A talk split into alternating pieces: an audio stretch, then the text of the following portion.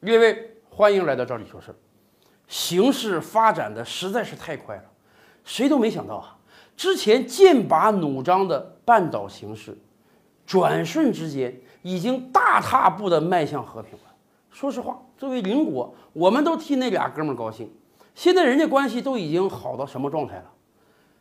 共同参加亚运会，携手准备申办奥运会。两国的铁路有可能连起来，一直跟中国相连，一直开到伦敦去。甚至这几天啊，韩国跟日本闹得不太高兴，为什么呢？韩国最高法院、韩国大法院判令日本的企业要为二战强征韩国劳工赔偿，每人赔一亿韩元。韩国和日本为这个事儿闹得两个元首都不大可能见面了，文在寅都要取消访日了。结果从来不发生的他那个兄弟之邦，竟然点名指责日本。帮韩国一块儿跟日本对骂，这真是兄弟齐心，其利断金呐！所以啊，当半岛形势越来越和平的时候，韩国国内有些人已经开始考虑有没有可能将来统一的问题了。在两个分裂的国家统一的问题上，谁最有经验呢？当然是德国了。其实早些年前，韩国就经常向德国请教统一的经验。那个时候啊，德国就跟他说：“你们还真得做好准备。为什么？两个德国的统一啊是比较仓促的。大家想啊，八九年十一月的时候，柏林墙被推倒；九零年八月的时候，东德就通过要跟西德合并，时间快到一年之内就完成了，以至于西德那个时候其实并没有完全做好接纳东德的准备。但是。既然大家都同意统一，那就先统一起来再说嘛。后来德国政府说，为了完成统一，为了让东德在经济上赶上西德，德国政府花了超过两万亿欧元啊！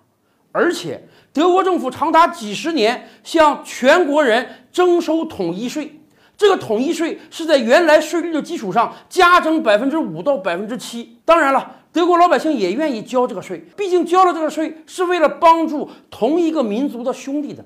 可是德国很多专家也说啊，这个时间是有点仓促，钱儿确实挣得有点多，因为时间紧任务重嘛。如果早十年二十年知道要统一，提前个十年二十年慢慢征，少征点儿，水涨船高慢慢征上来，那德国的统一恐怕进程会更加精彩。所以呀。德国的专家就建议韩国说：“如果你们将来有统一的曙光的话，最好从现在开始就可能考虑征一征这个税，把这个钱慢慢攒起来，这样才能帮你们兄弟一把。”咱们也清楚，因为毕竟这两个国家今天在经济上的差距实在是太大了。韩国好歹也说是发达国家，而他旁边那个兄弟呢，老百姓一度连饭都吃不饱，所以。对于韩国人来讲，如果将来要统一，他们身上的担子还是相当重的。所以啊，既然两个兄弟现在关系这么好，半岛形势这么稳定，美军还要把指挥权交还给韩军了，韩军觉得很安全了，还要大量裁军了，大家将来是有可能安下心来坐起来谈一谈统一的问题了。因此，韩国国内现在就有人在做准备了，一方面要制定征收统一税。这个税看来真的得征了，不然哪有那么大的财力来帮助朝鲜呢？另一方面，政治制度也是一个很头疼的问题啊。毕竟现在的形势跟当年东西德是完全不一样的。当年东西德，我们可以说是西德吃掉了东德，东德特别愿意被西德吃掉。而现在这两个国家完全有可能是一种对等的形式统一啊。虽然说经济上韩国要帮他兄弟很多，但是在政治上人俩可是平等的。